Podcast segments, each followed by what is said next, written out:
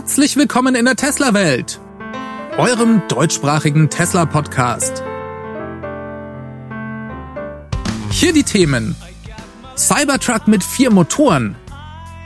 Die Megacharger kommen. Und Tesla bringt ein neues Modell.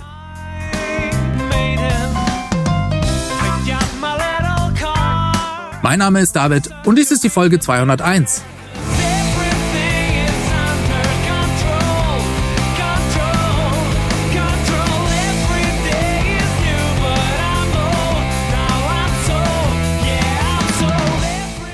hallo und herzlich willkommen zurück zu dieser neuesten Ausgabe der Tesla-Welt. Ich freue mich, dass ihr eingeschaltet habt.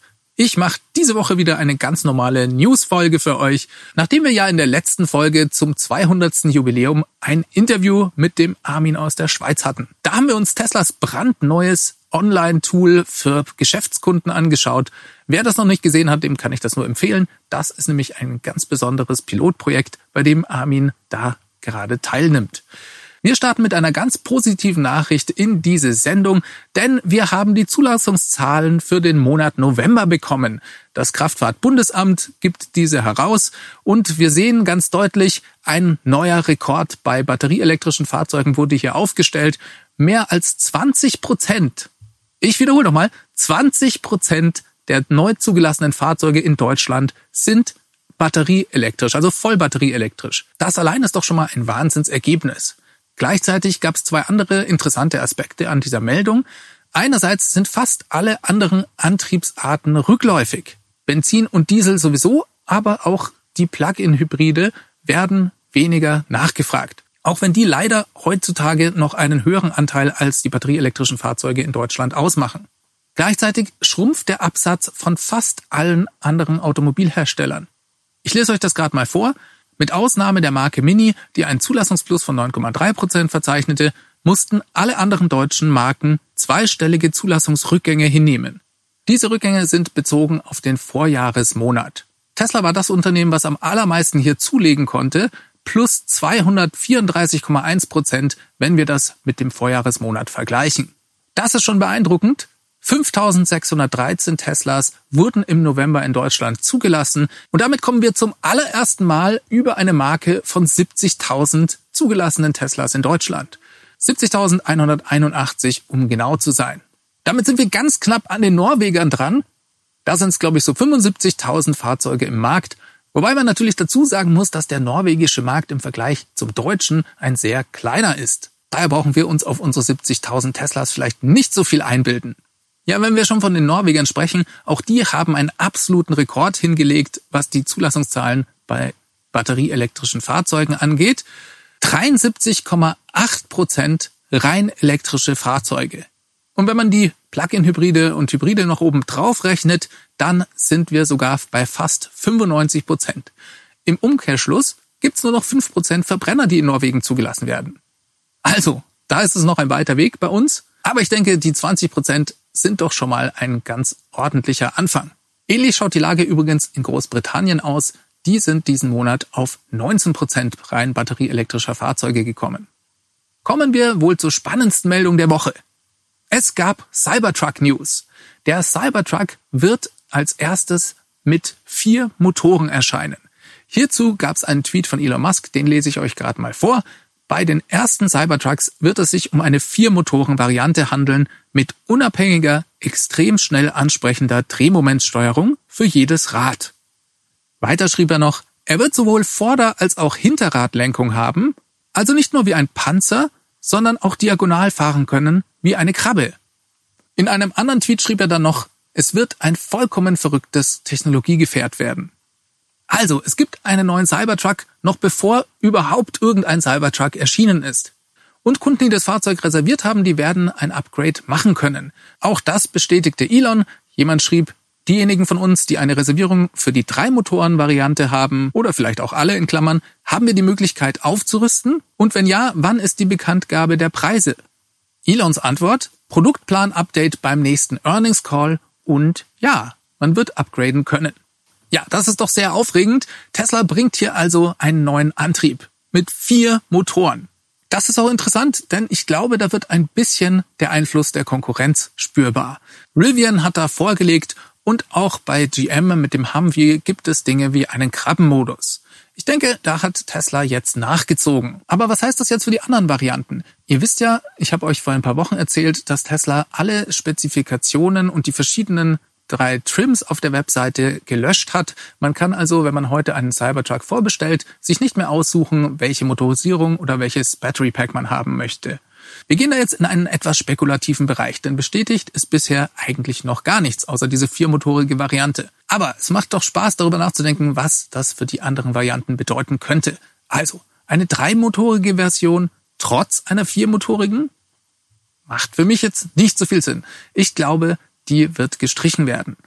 Und auch von der heckgetriebenen Variante denken viele Leute, dass sie mit dieser Ankündigung obsolet geworden ist. Da gab es in der Tesla-Community auch bereits Umfragen, wie viele Leute denn überhaupt diese heckgetriebene Variante bestellt haben. Glaubt man diesen Umfragen, war dies nur ein einstelliger Prozentsatz und so wie wir Tesla kennen, könnte dies durchaus dann bedeuten, dass sie diese Variante vom Markt nehmen oder gar nicht erst einführen.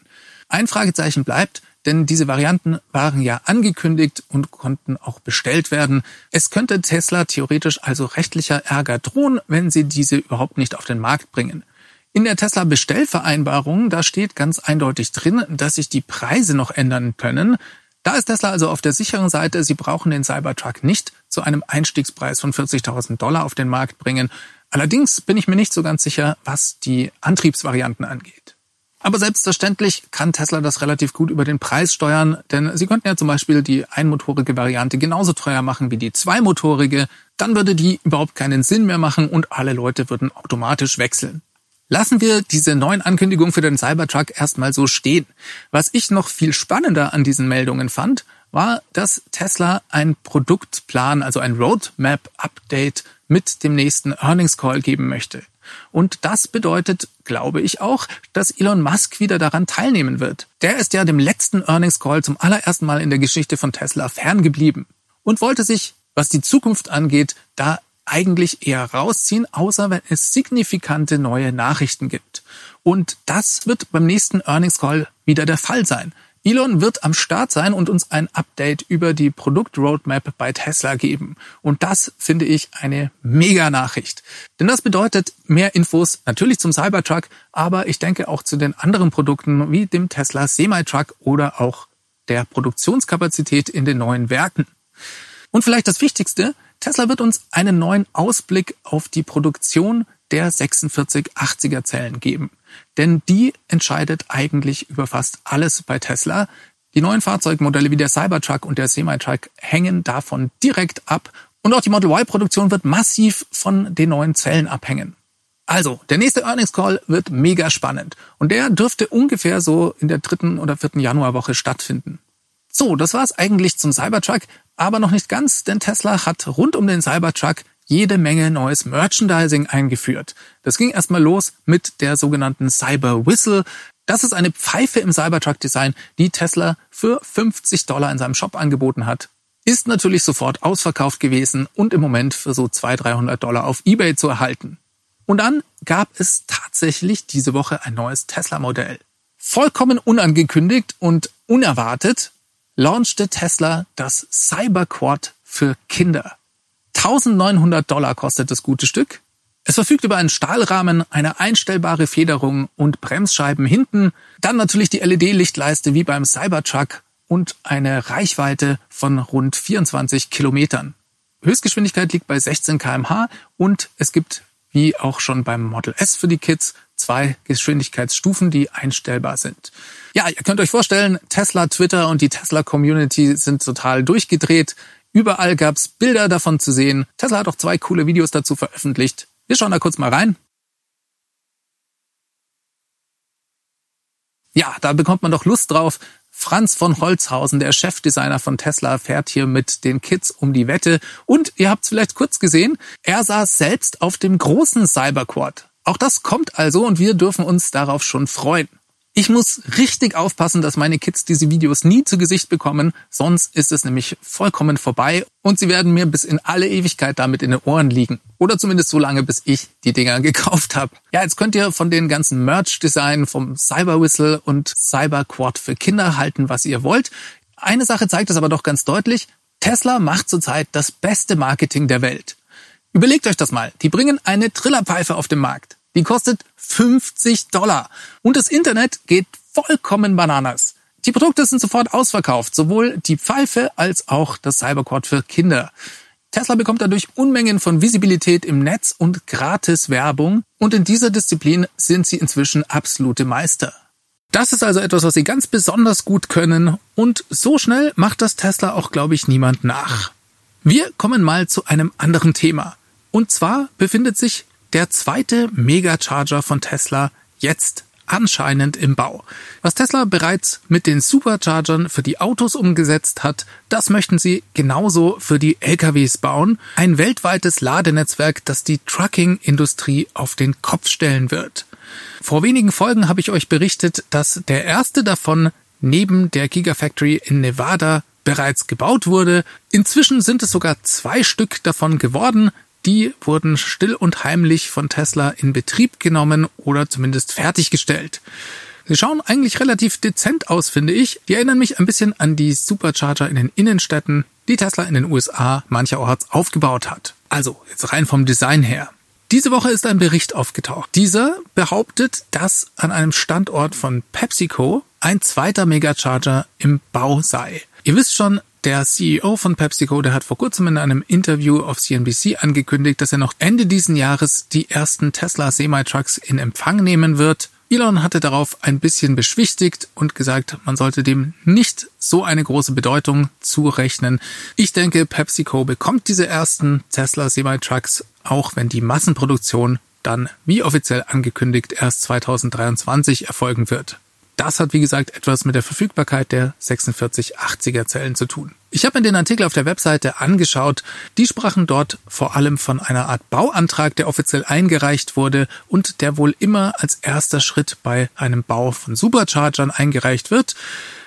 Als 100% bestätigt würde ich aufgrund dieses Berichts den Bau bei PepsiCo also noch nicht ganz einschätzen.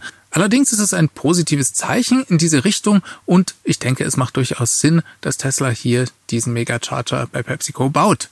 Und das ist auch was, was wir gespannt mitverfolgen sollten, denn selbst wenn sich der Tesla Semi-Truck noch ein ganzes Jahr verzögert, dann ist es doch super spannend zu sehen, wie der Testbetrieb beim ersten Kunden funktionieren wird. Tesla wird sicher einige davon auch bei sich einsetzen, aber es ist doch nochmal was anderes, wenn ein echter Kunde hier ein erstes Modell ausprobiert. Jetzt hatten wir es eben schon von der Gigafactory in Nevada, weil da die ersten Megacharger stehen. Da stehen im Moment aber auch noch ein paar andere Dinge vor der Fabrik. Das ist ein ganz ungewöhnliches Bild, was wir da diese Woche sehen konnten. Insgesamt stehen dort wohl derzeit 240 und mehr Megapacks abholbereit zum Abtransport. Das ist ein eindrucksvolles Bild. Mit diesen Megapacks könnte man ein Projekt von insgesamt rund 185 Megawatt Peakleistung aufbauen. Jedes davon hat drei Megawattstunden Speicherkapazität. Das wären dann also insgesamt rund 720 Megawattstunden Batteriespeicher, die dort stehen. Reden wir noch kurz über Preisänderungen. Das Model 3 ist bei uns diese Woche in manchen Konfigurationen teurer geworden. Vor kurzem gab es ja bereits mehrere Preiserhöhungen beim heckgetriebenen Model 3. Insgesamt wurde das 3000 Euro teurer. Jetzt sind auch die anderen Varianten dran. Die Long Range Variante wurde diese Woche 2000 Euro teurer. Für das Performance Modell muss man 1000 Euro mehr hinblättern. Ja, das sind die Preiserhöhungen, die in den USA bereits umgesetzt wurden und so langsam bei uns in Europa ankommen. Und damit es nicht ganz so traurig ist, erwähne ich auch noch eine positive Preisentwicklung, also positiv aus Kundensicht. Beim heckgetriebenen Model 3, da kann man ja die Sitzheizung auf den Rückbänken per App als Option freischalten. Die kostete bisher 300 Dollar bzw. 300 Euro und in manchen Märkten hat Tesla hier den Preis auf 200 Dollar gesenkt. Kanada ist zum Beispiel dabei. Ich habe bei mir in der App geschaut, in Deutschland gibt's das leider noch nicht. Für mich persönlich ist diese Option nicht so interessant, denn ich habe Kinder mit Kindersitzen hinten drin, denen bringt die Sitzheizung also eigentlich recht wenig. Aber schreibt mir doch sehr gerne mal hier unten in die Kommentare zum Beispiel, ob ihr euch für 200 Euro diese Sitzheizung hinten kaufen würdet. Es ist wie gesagt nur eine Freischaltung in der Software bzw. in der App, die man vornehmen kann. Ich nehme mal einfach an, dass für 300 Euro das nicht so viele Leute gekauft haben und Tesla bietet das ja seit kurzem für die heckgetriebenen Model 3 standardmäßig mit an. So, dann gab es mal wieder ein Update der Tesla-App. Im Moment leider immer noch nur für iOS. Hier gibt's inzwischen die Version 4.3.1 zu installieren und die erhält im Code ganz eindeutige Hinweise darauf, dass Tesla plant, in Zukunft den Kunden die Möglichkeit zu geben, ihr Auto per App an andere Leute zu verleihen. Das geht ja im Moment bereits am PC. Ihr könnt in euren Tesla-Account gehen und bis zu fünf Personen euer Fahrzeug freischalten. Die können dann direkt die Tesla-App runterladen und haben Zugriff auf euer Auto. Das wird wohl noch einfacher, denn das geht zukünftig in der App Vielleicht ist das auch ein weiterer Schritt Richtung Tesla Network. Das will ich jetzt gar nicht überbewerten, aber es wäre ja schon klasse, wenn diese Funktionalität auch in die App wandert. Dann gab es diese Woche noch eine extrem interessante Meldung aus Shanghai. Die betrifft das Model Y. Tesla hat um den 25. November herum angefangen, die Performance-Variante in Shanghai zu bauen und an Kunden zu liefern. Und in den ersten Fahrzeugen konnte man feststellen, dass hier eine neue MCU verbaut wird. MCU, was ist das genau? Das ist der Computerchip, der alles antreibt, was ihr in eurem Display sehen könnt. Tesla setzte da ursprünglich mal auf Nvidia, dann sind sie auf Intel umgestiegen und jetzt sind in den neuen Performance Model Y AMD Ryzen Prozessoren aufgetaucht. Ja, computeraffine Menschen kennen das sicherlich. AMD Ryzen Prozessoren sind von den Grafikkarten von AMD bekannt es sind auch bereits erste Videos im Netz aufgetaucht, die die Performance zwischen der alten Intel MCU und der neuen AMD Ryzen MCU vergleichen. Siehe da, das Ganze geht deutlich schneller. Und das ist schon eine interessante Nachricht, denn die AMD Ryzen Prozessoren, die haben wir bisher nur in den Refresh-Modellen bei Model S gesehen. Die feiern jetzt also ihre Premiere im Model Y. Bleibt es auf die Performance-Variante beschränkt? Ich denke nein. Tesla wird das sicherlich, sobald sie verfügbar sind, auch in die anderen Varianten bringen. Ich denke, das ist der neue Standard für Teslas Fahrzeuge. Und wenn diese im Model Y Einzug erhalten, dann dauert es meines Erachtens nicht lange, bis wir sie auch in den Model 3 sehen werden. Kommen wir zu einer ganz interessanten E-Mail, die Elon an seine Mitarbeiter diese Woche verschickt hat. Diese Mails bleiben in der Regel nicht lange geheim. Elon bezog sich darin auf das anstehende Quartalsende. In der Regel kommt hier immer alles am Ende zusammen. Tesla versucht so viele Fahrzeuge wie möglich an die Kunden zu liefern. Das hat etwas mit der Art und Weise zu tun, wie Tesla bezahlt wird. Denn in den Büchern steht am Ende nur ein Auto als verkauft, wenn Tesla dieses tatsächlich an den Kunden geliefert hat und der auch bezahlt hat. Das ist eine Konsequenz daraus, dass Tesla kein Händlernetz hat und dementsprechend ist das für das Finanzergebnis extrem wichtig, dass am Ende so wenig Inventar wie möglich übrig bleibt. Und Elon schlug in dieser E-Mail einen ganz neuen Ton an.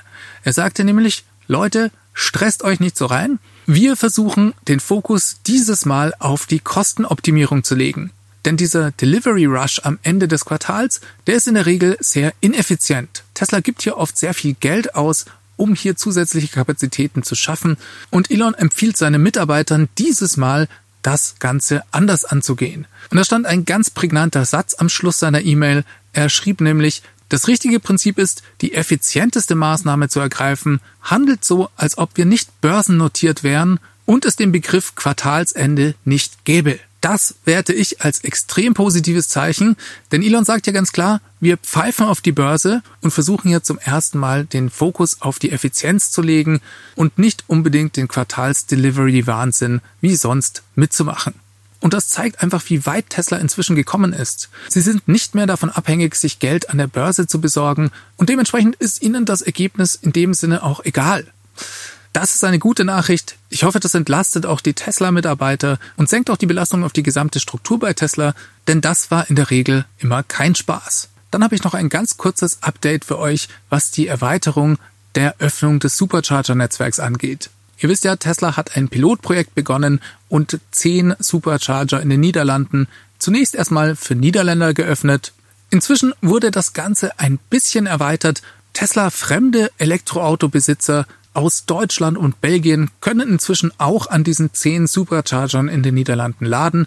Und jetzt gibt es Hinweise darauf, dass Tesla damit auch nach Norwegen gehen möchte. Der Blog Electric berichtete hier diese Woche, dass ein Manager von Tesla, der für Kontakte zu Regierungen und Behörden zuständig ist, in Norwegen einen Brief ans Ministerium für Transport geschickt hat. Und darin schreibt er, dass Tesla plane, auch Norwegen in das Pilotprojekt für die Öffnung des Supercharger-Netzwerks mit einzubeziehen. Er fragt in dem Brief einen Termin an, um mit der norwegischen Regierung darüber zu sprechen. Viel mehr Infos gibt es bisher darüber nicht. Ich könnte mir sogar vorstellen, dass Tesla das gleichzeitig auch noch in anderen Märkten überlegt. Öffentlich geworden ist das jetzt eben hier am Beispiel Norwegens, aber ich denke, wir werden das schon bald in anderen Ländern ebenfalls sehen. Und wer weiß, ja vielleicht auch bei uns in Deutschland. Der Standort in Hilden bei mir um die Ecke, der wurde ja gerade eben um 20 Supercharger auf 40 erweitert. Der würde sich meines Erachtens dafür hervorragend anbieten, um hier auch mal andere Fahrzeuge an den Supercharger zu lassen. Auch hier wiederhole ich mich gerne, wenn ich sage, ich denke, das ist eine positive Nachricht. Tesla bekommt dadurch noch mehr Visibilität, die Leute bekommen Kontakt zu Tesla-Fahrern und wer weiß, vielleicht ist dann das nächste Elektroauto ja dann bereits ein Tesla. Damit komme ich für diese Woche zum Ende. Wenn der Podcast für euch hilfreich war, dann lasst mir doch ein Abo und ein Like da oder bewertet den Podcast in eurer Podcast-App, falls ihr das hier nicht auf YouTube seht. Ich wünsche euch eine schöne Woche, macht es ganz gut, bis zum nächsten Mal, ciao, ciao. Diese Sendung wurde freundlicherweise vom Tesla Owners Club Helvetia, dem jungen und initiativen Tesla Club aus der Schweiz und dem TFF, dem Tesla Fahrer und Freunde e.V. unterstützt. Beide sind die Herausgeber des T&E Magazins. Das Podcast Mastering kommt wie immer von promoton.ch.